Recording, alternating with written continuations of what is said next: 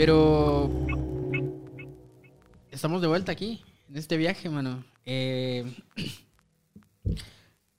fíjate que me siento bastante como agradecido por, por toda la mara que ha estado ahorita viendo el podcast, que ahorita han sido más personas de lo que yo eh, imaginé al principio.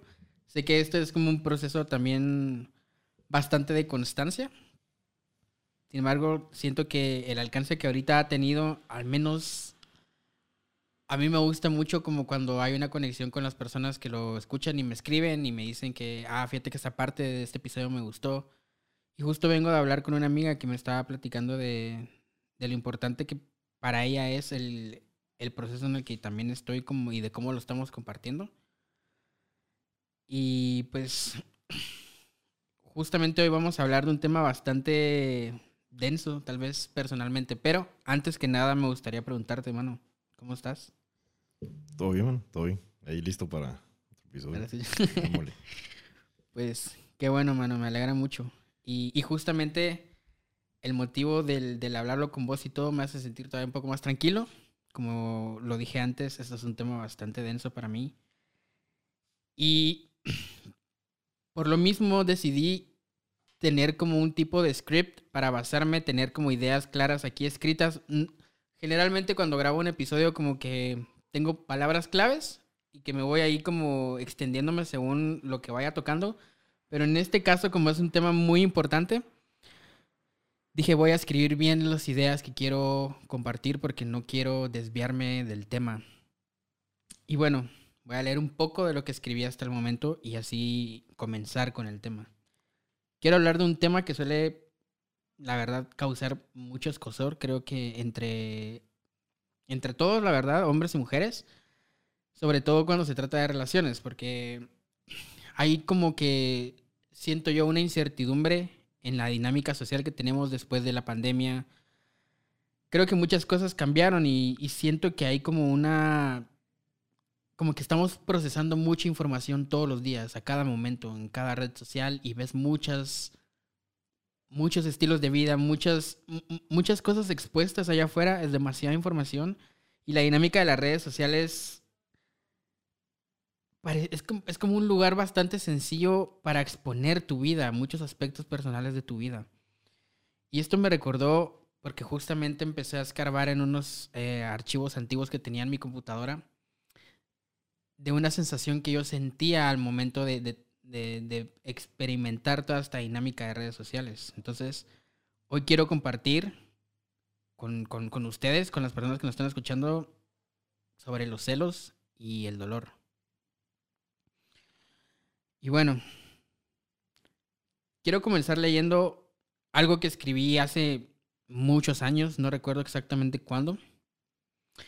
Y me encontraba en un episodio muy desinformado de mi vida, por ponerlo de alguna manera.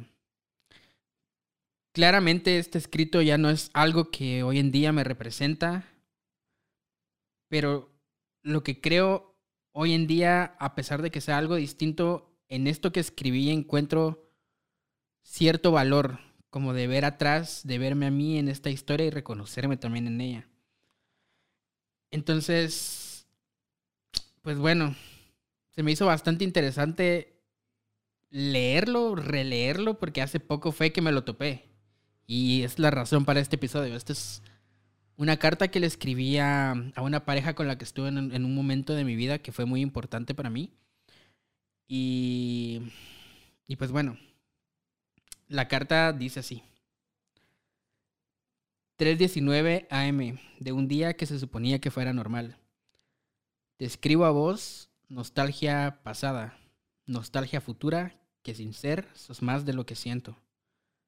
Te escribo desde donde no me queda mucha tinta, donde ya no quedan lágrimas amargas.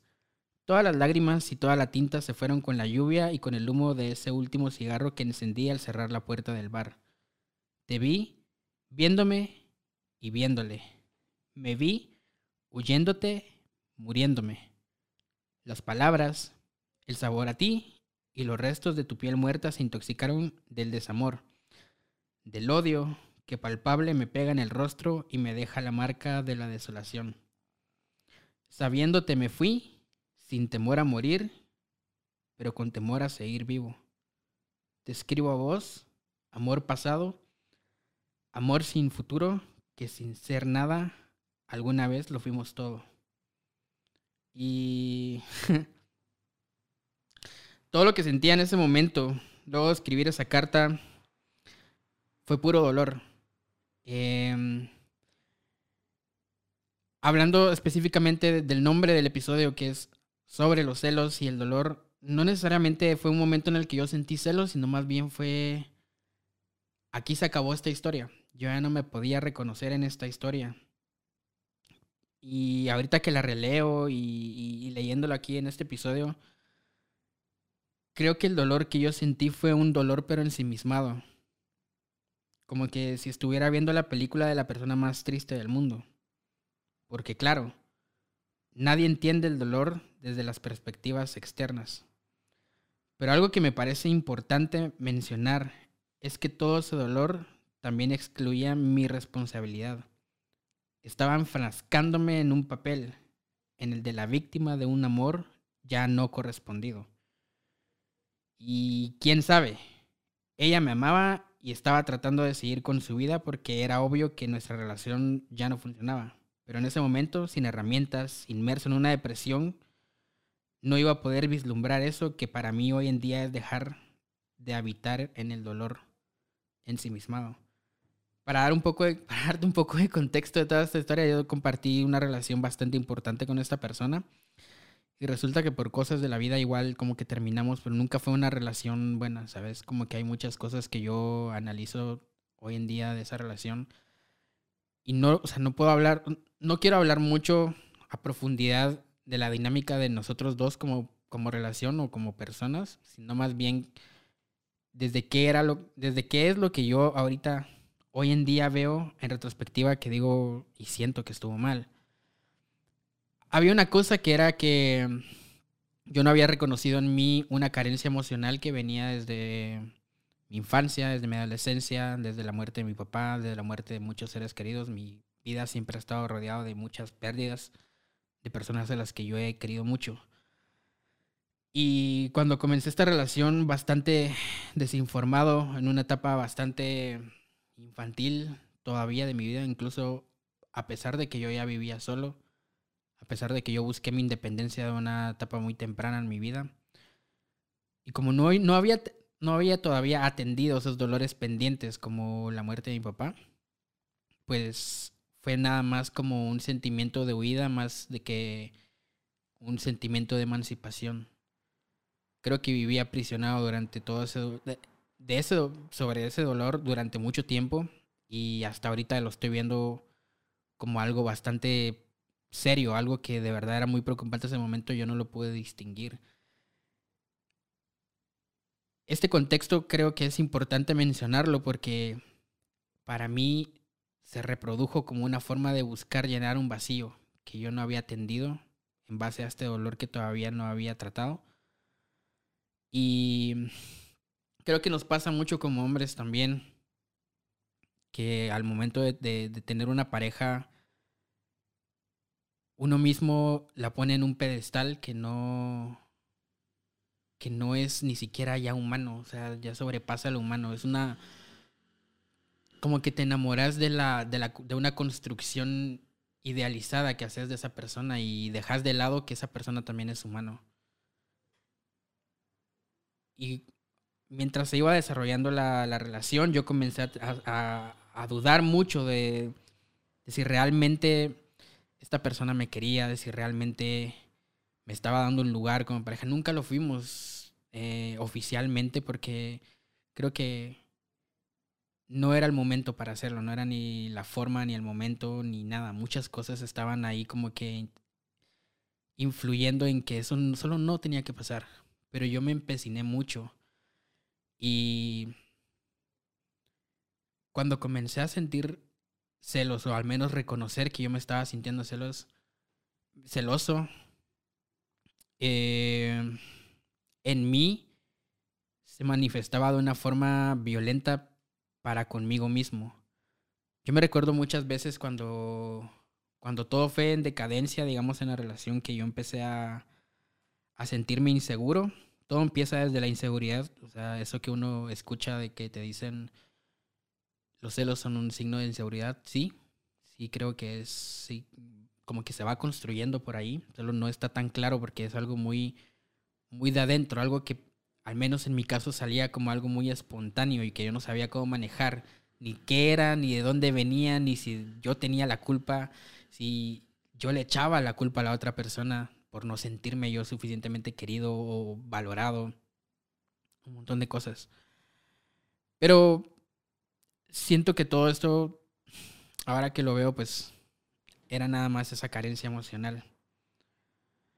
Y para mí se me hacía muy importante compartir de este tema porque siento que ese dolor y ese fenómeno de los celos como tal lo sentimos pero en silencio. Creo que en ese momento cuando yo lo hablaba con mis amigos, ellos claramente me decían de como, no, yo creo que tal vez la relación solo no funciona, ya no estés ahí. Y como que ellos trataban de insistir en que ya no estuviera en relación, pero yo sentía que no podía abordar ese dolor, no hablarlo como tal. Yo sabía que lo que yo expresaba por mis inseguridades no tenía sentido, no tenía ningún fundamento, no tenía nada más que solo ese dolor que yo me tragaba y yo me, y me consumía. Empezaba a hacer muchas historias en mi cabeza y, y lo expongo tal cual porque creo saber, o sé, tengo como que este sentimiento, o sea, como esta sensación de que hay muchos hombres que no hablan de esos, de eso que sienten, de cuando se sienten inseguros, cuando se sienten con, celos de que la persona a la que ustedes aman piensan de que no los está amando de la misma forma, no lo está retribuyendo de la misma forma. Y empiezan a hacerse, o sea, empezamos a hacer estas historias que nos llevan a otros lugares mucho más oscuros. Al menos cuando yo digo de la violencia, yo, yo era muy violento conmigo mismo. Em, me recuerdo claramente que habían momentos en los que la otra persona no tenía nada que ver en ese momento, pero yo me sentía tan mal por todos estos celos que me estaban consumiendo desde dentro, que lo que yo hacía era, eran las 2 de la mañana, yo estaba viviendo ya en zona 1, agarraba mi bicicleta y me iba sin luces y sin casco a dar una vuelta que no tenía ni siquiera un principio, ni fin, ni razón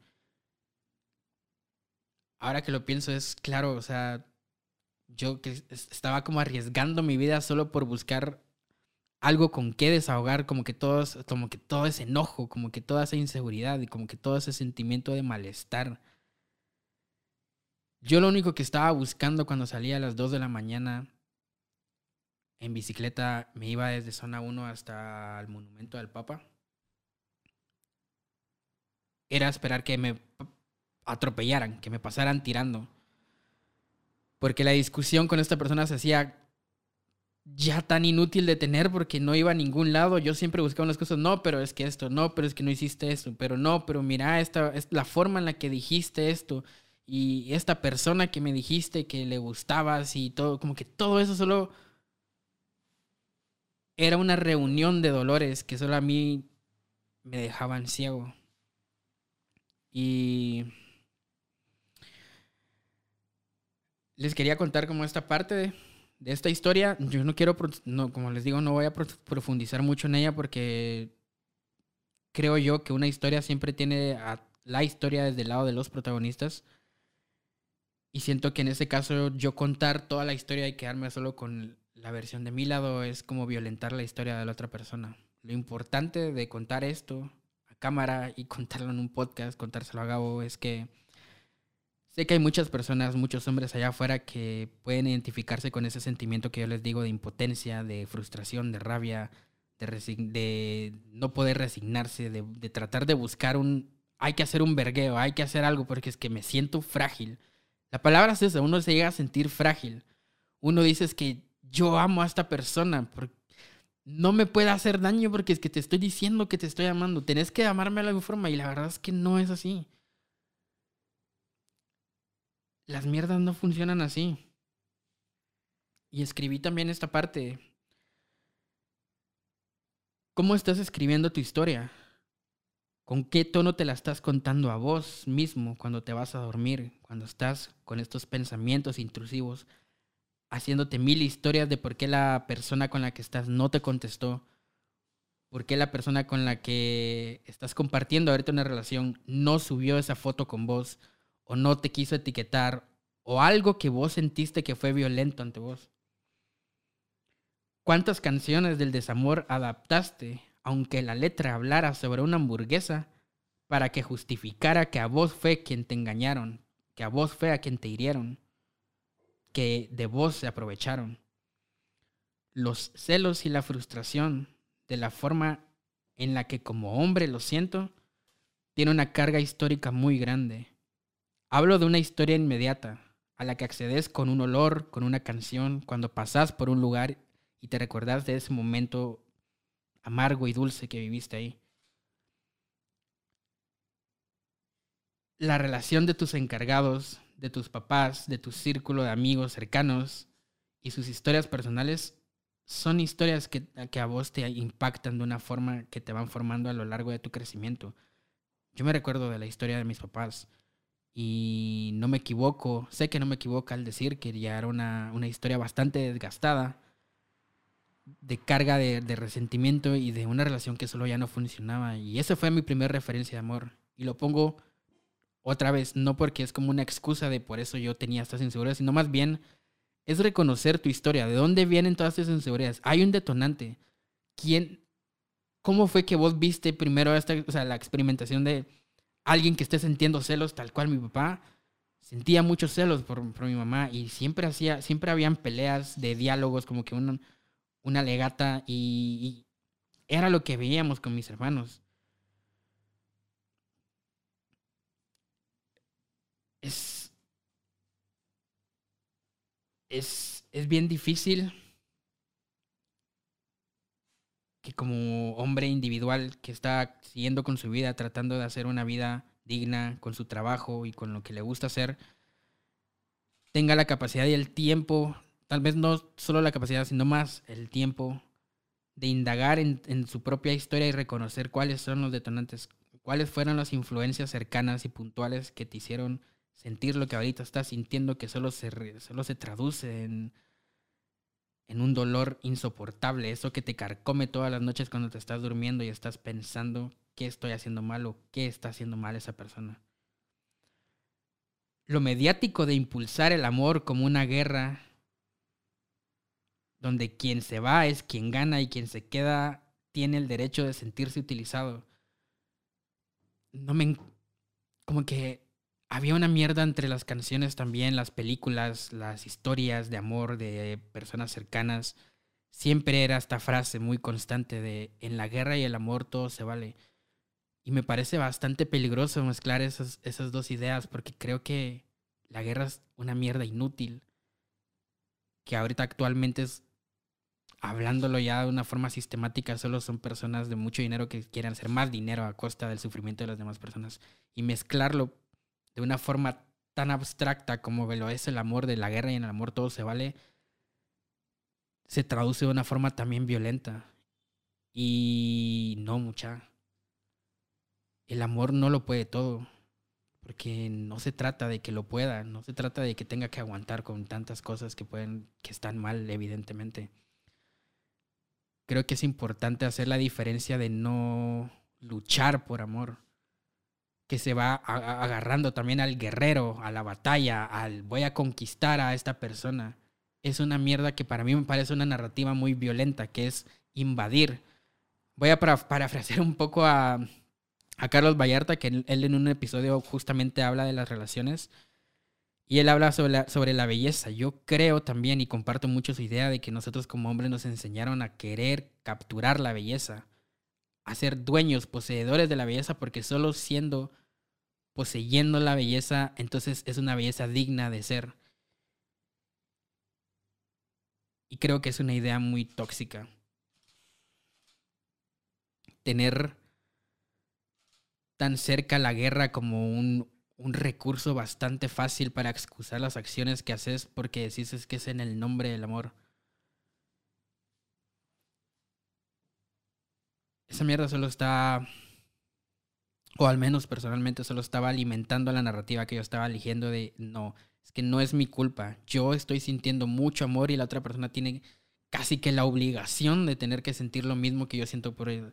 Y es, el sentir ya es una experiencia muy abstracta. Nadie siente igual que nadie, nadie mira los colores igual que otra persona. ¿Cómo pretendemos que podemos medir exactamente tal cual como que si estuviéramos midiendo la cantidad de harina que va en un pan, la cantidad de amor que una persona tiene que dar solo porque esa persona ya te dijo, sí, seamos pareja, sí, seamos novios? Eh...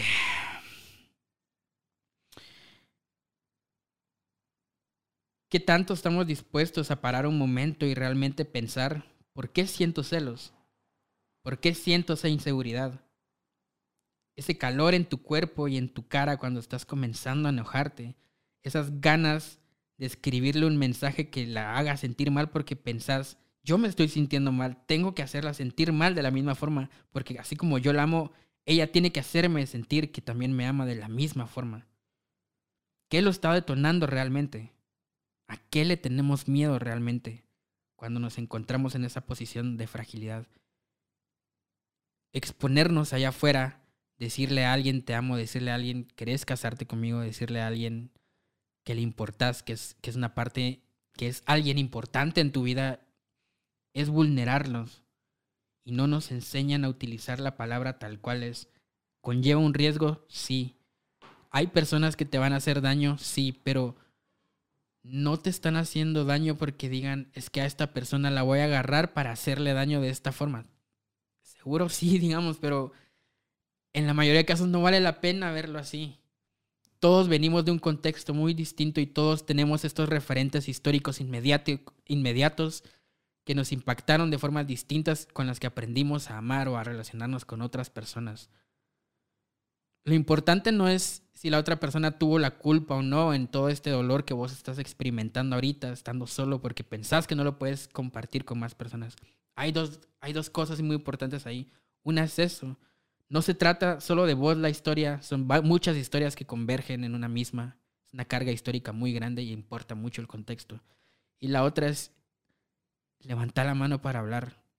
A mí de lo que más me ayudó en este proceso fue fueron mis amigos que estuvieron ahí, aunque no tuviera sentido, aunque me aunque yo sabía también que no tenía sentido decir es que siento que esta persona me está engañando, es que siento que esta persona me cambió, como cuando lo escribí en la carta. Yo sentía que ese día me habían cambiado y como había pasado de una forma tan repentina, yo sentí que siempre me habían engañado. Pero todo era otra vez este dolor ensimismado de querer reconocerme a mí como la víctima de una historia que no se trata solo de mí. Y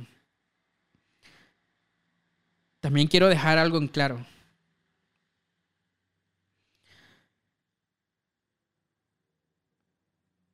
el que yo esté hablando de este tema no es porque yo ya haya encontrado una respuesta mágica. No estoy ni siquiera cerca de eso como una realidad. Sigo sintiendo, sigo dejándome sentir inseguro y sigo ocasionalmente sintiendo estos celos. Pero ya no me ocupan por completo. Reconozco de dónde vienen y no me apresuro a dejarlos de sentir. Confío en mi intuición y cada experiencia buena o mala, afina esa, esa intuición. No me cambiaron. Esta persona decidió ya no ser parte de mi vida y es algo que tengo que respetar, porque no soy dueño de nadie. Yo no soy dueño de ella ni de, ni de su belleza, que tanto quería yo solo para mí, que tanto quería que nadie más tuviera. La belleza no se posee, solo se contempla. La belleza ya es. Y después de ese encuentro con un desamor, comencé este proceso que lleva más de seis años, fácil. Muchos más, creo yo. He cambiado de terapeuta, de, de psicóloga cuatro veces. En este momento me siento muy cómodo en la terapia en la que estoy recibiendo. Y es bastante para mí conflictivo mencionar el, buscar ayuda y como que solo decir, solo busca ayuda. Eh, no es tan fácil. cuando yo estaba en este momento bien desinformado de mi vida, yo ni siquiera tenía dinero para llegar a fin de mes, solo tenía dinero para pagar el alquiler y a veces tenía que aguantar hambre. Pero hay una parte que sí se puede hacer y que no necesita de pagar un psicólogo, aunque lo recomiendo ampliamente, es lo que más daría yo como un consejo puntual. Pero sí es el comenzar a hablar de lo que sentís y a ponerle un nombre todos, creo, quiero creer que todos tenemos la capacidad de ver hacia atrás, de vernos en nuestra historia, por muy dolorosa que sea, para poder ir hilando esa historia y ver y reconocer de dónde vienen esas inseguridades y dónde vienen esos miedos. No se deja de tener, celos, al menos personalmente no creo que uno deje de tener celos como tal. Uno como ser humano siempre se va a sentir inseguro, Siempre van a haber momentos en los que uno duda de uno mismo y de la persona que la que está con uno, pero lo importante no es que no sintas celos. Creo que lo más importante es qué haces cuando sentís esos celos. Así como lo menciono yo hasta el día de hoy. Eh, y hace poco también en mi historia decidí compartir también un tiempo de mi vida con una persona y luego ya pues no ya no funcionó la relación. Y de alguna forma de su historia me se me hicieron se me hizo saber de una forma muy culera qué prosiguió con su historia y yo me sentí mal porque también me sentí otra vez como cambiado, como John empezás a desconfiar de lo que te dijo en algún momento, de no, es que yo con vos quiero pasar la vida y con vos y no se trata de mí. No se trata de si ella en ese momento no lo sintió. Seguro sí. Uno siente y dice las cosas. Pero también así uno tiene el derecho de poder cambiar de opinión después si no funcionó eso. Y hablar de esto es algo que nunca pensé hacer. Pero me parece importante canalizar el dolor y explorar nuevos territorios. La tristeza me habita y el dolor la acentúa. Decido compartirlo porque aprendí de ese dolor. Y puede que a vos te sirva, tal vez en pequeña o gran medida. Y sé que tal vez se preguntarán, bueno, ¿cuál es una conclusión? Es que no la hay. Yo me reconozco todavía en una historia de reconstrucción y cada día aprendo recordando y también asimilando la historia que también estoy viviendo en el día a día. Pero se me hace importante como hombre comenzar a compartir esto también. No tenemos por qué pretender de que nada nos hace daño y que somos inmutables. Todo ese sentimiento rezagado solo se convierte en dolor, como que se pudre y luego solo sale como en forma de ira, en forma violenta. Yo Nunca me reconocí como una persona violenta, pero cuando empecé a revisar esta historia y empecé a ver todas las cosas que yo hacía por despecho, por frustración, por miedo, por ese sentimiento de abandono, sí fui una persona violenta. Fui una persona violenta no solo conmigo mismo, también con, con mis parejas de alguna forma, con las personas que estaban cercanas a mí, violentando con palabras, gestos, todo porque yo me sentía solo, me sentía desahuciado, me sentía frustrado, me sentía contenido en este dolor que no tenía ni pies ni cabeza. Y así como de ese lugar tan oscuro y desinformado, ahorita siento que hay un progreso en mí en el que yo puedo asimilar los sentimientos tal cual lo son hay un cambio, también les quiero dejar con esto. No creo en administrar los sentimientos.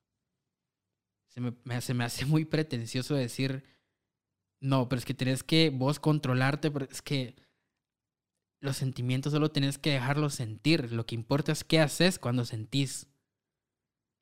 Los sentimientos ahí van a estar, es que no es algo que vos digas, hoy voy a sentirme un 5% envidioso, 10% triste, no, solo te habitan y luego pasan y se transforman en algo más. Y así como yo escribí una carta para ese desamor, no la persona, el desamor que yo sentí por la relación que yo tenía con esa persona, también les quiero dejar con algo que me escribí a mí mismo. Y es, Samael, no tengas miedo de sentir lo que sentís. No tengas miedo de hablarlo. Vas a impactar la vida de muchas personas por tu historia. Hay muchas herramientas que vos has recogido y que te han costado lágrimas, desvelos y muchos sacrificios y que las has ido cuidando. Cuida tu proceso. Siempre te vas a equivocar, pero va a ser porque vos estás en búsqueda de algo que duele encontrar. Pero este dolor, a diferencia del, del desamor, es un dolor que vale la pena sentir, porque es la incomodidad en una reconstrucción perpetua. Y lo más importante es que cuando te abrís a conocer a nuevas personas, cuando comenzás a abrir, abrirte y hablar de lo que sentís, vas a comenzar a sanar, porque tu dolor te va a sanar hay más posibilidades y hay más terrenos todavía que vivir. nada. Muchas gracias.